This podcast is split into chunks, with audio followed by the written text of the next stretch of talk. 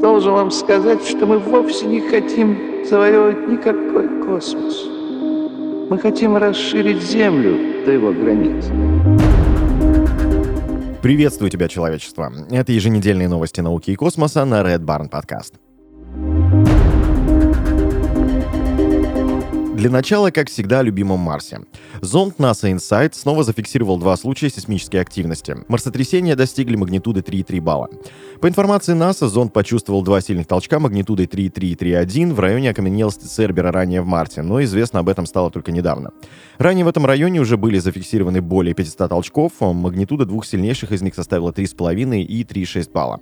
Как рассказал один из руководителей миссии, установленного на зонде сейсмометра Таичи Кавамура, э, представляющий французский институт геофизики в Париже, в ходе продолжающегося исследования прибор зафиксировал два вида марсотрясений, аналогичные тем, что происходит на Земле, и аналогичные лунным сейсмическим явлениям.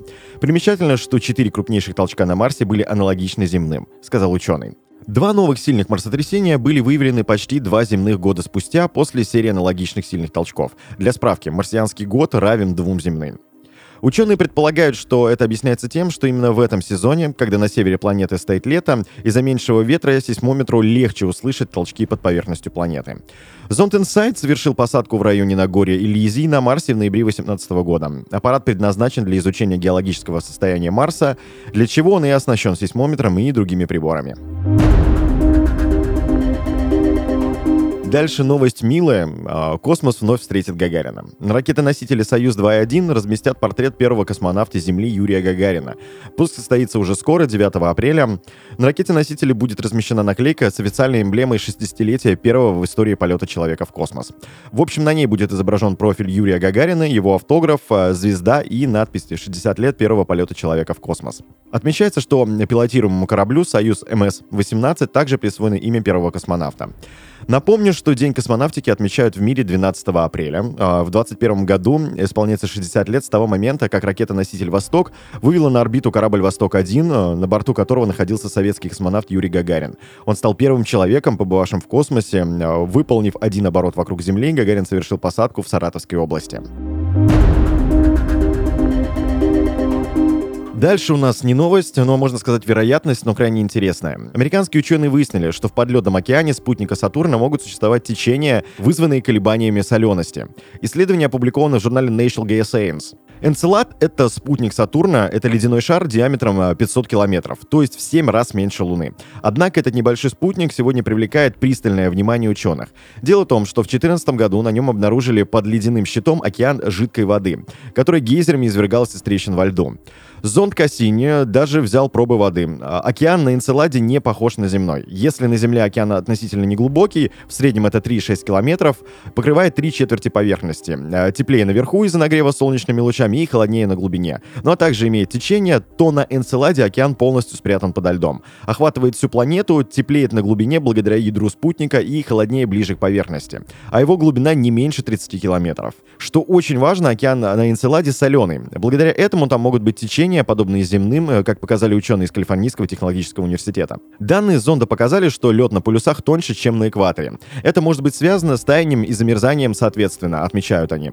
Когда соленая вода замерзает, она выделяет соли и делает окружающую воду тяжелее, из-за чего она опускается на дно. А при таянии происходит обратный процесс. Разработанная учеными компьютерная модель показала, что области таяния и замерзания будут связаны океаническими течениями, которые обеспечат циркуляцию воды от полюсов к экваторам, который повлияет на распределение тепла и питательных веществ. Это опровергает существовавшую ранее теорию, что океан на Энцеладе однороден. Понимание того, какие районы поверхности океана могут быть наиболее благоприятными для жизни, очень важно. Однако это может помочь в работе по поиску признаков жизни на Энцеладе. Прокомментировал один из исследователей, товарищ Эндрю Томпсон из Калифорнийского технологического университета.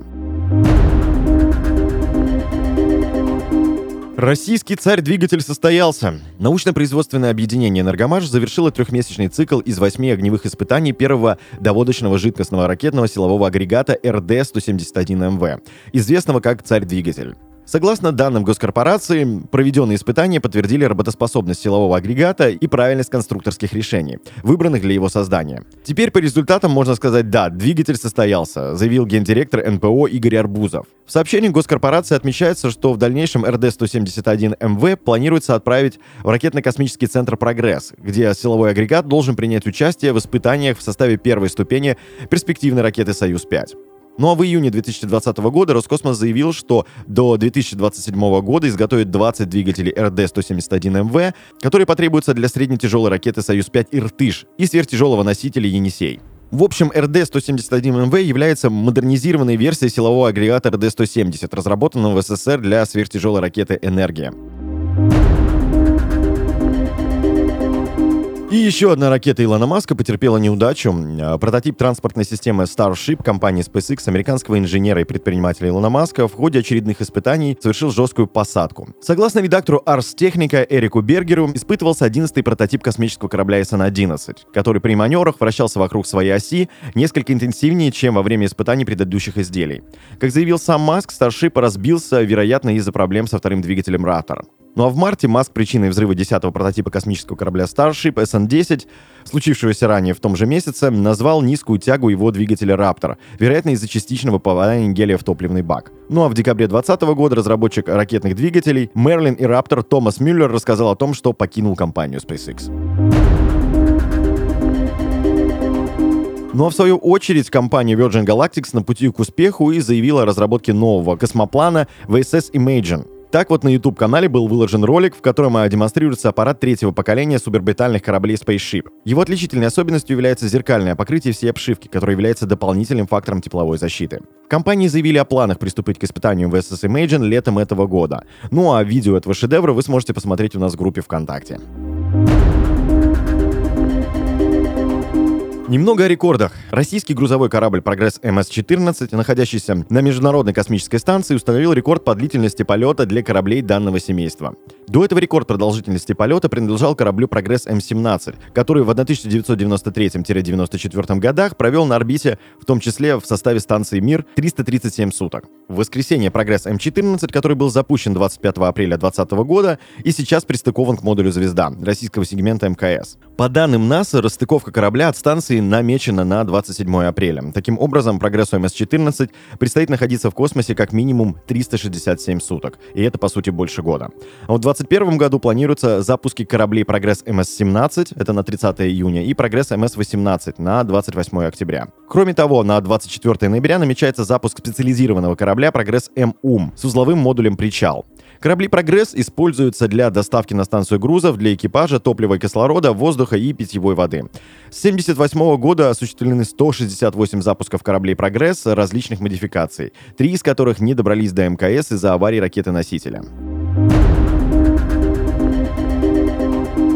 Ну что же, время поговорить о возможности сценария фильма «Армагеддон» в реальной жизни. Вероятность столкновения астероида Апофис с Землей в ближайшие 100 лет минимальна, свидетельствуют данные анализы, проведенного радиообсерваториями Голдстоун и Гринбек в США. Вероятность столкновения в 2068 году сводится к минимуму. Наши расчеты показывают, что никакого риска столкновения нет, по крайней мере, в ближайшие 100 лет, заявил представитель Центра изучения околоземных объектов НАСА товарищ Дэвид Фарнока. Астероид Апофис размером в 325 метров был открыт в 2004 году. Открытие вызвало ажиотаж, расчеты показали, что существует 2,7% вероятности, что Апофис, получивший имя в честь древнеегипетского бога зла и разрушения, столкнется с Землей в 29 году. Затем ученые исключили эту угрозу, посчитав, что 13 апреля 29 года астероид пролетит на расстоянии 37,6 тысяч километров от центра Земли. Согласно исследованию, 5 марта астероид совершил очередной полет на расстоянии 17 миллионов километров от Земли, и ученые воспользовались воспользовались этой возможностью, чтобы изучить орбиту космического тела, что позволило им исключить любой риск столкновения с Землей в ближайшие 100 лет. Благодаря недавним оптическим наблюдениям и дополнительным радиолокационным наблюдениям, неопределенность орбиты Апофиса снизилась с сотен километров до нескольких километров по прогнозам на 29 год. Это дало нам значительно больше информации о его местоположении в 29 году, что позволяет определить его будущее направление движения с большей точностью, так что теперь мы можем удалить Апофис из списка рисков, отметил Фанока. Ну и, наконец, расскажу о обратной стороне героической работы космонавтов. Дескать, российские ученые назвали самую частую причину смерти. Чаще всего космонавты умирают от сердечно-сосудистых заболеваний. Подобный вывод сделали российские ученые, проанализировав данные более сотни побывавших на орбите. Для анализа были взяты 118 советских и российских космонавтов, а период эксперимента составлял почти 60 лет. К концу периода скончались 37 человек, отмечают ученые. В ходе исследований выяснилось, что 48-65% умирали от сердечно-сосудистых заболеваний, 27,03% от злокачественных новообразований, ну а средний возраст смерти составил 64,4 года. Ранее стало известно, что на МКС обнаружили неизвестные науке микробы. Четыре неизвестных науки штамма бактерий были найдены в разных местах на МКС. Микроорганизмы обитали в верхней панели исследовательской станции, в куполе, на поверхности обеденного стола и в старом нейрофильтре, который отправили на Землю в 2011 году. Это были новости космоса на Red Barn Podcast. Следите за нами и знайте, что информационная вселенная бесконечна.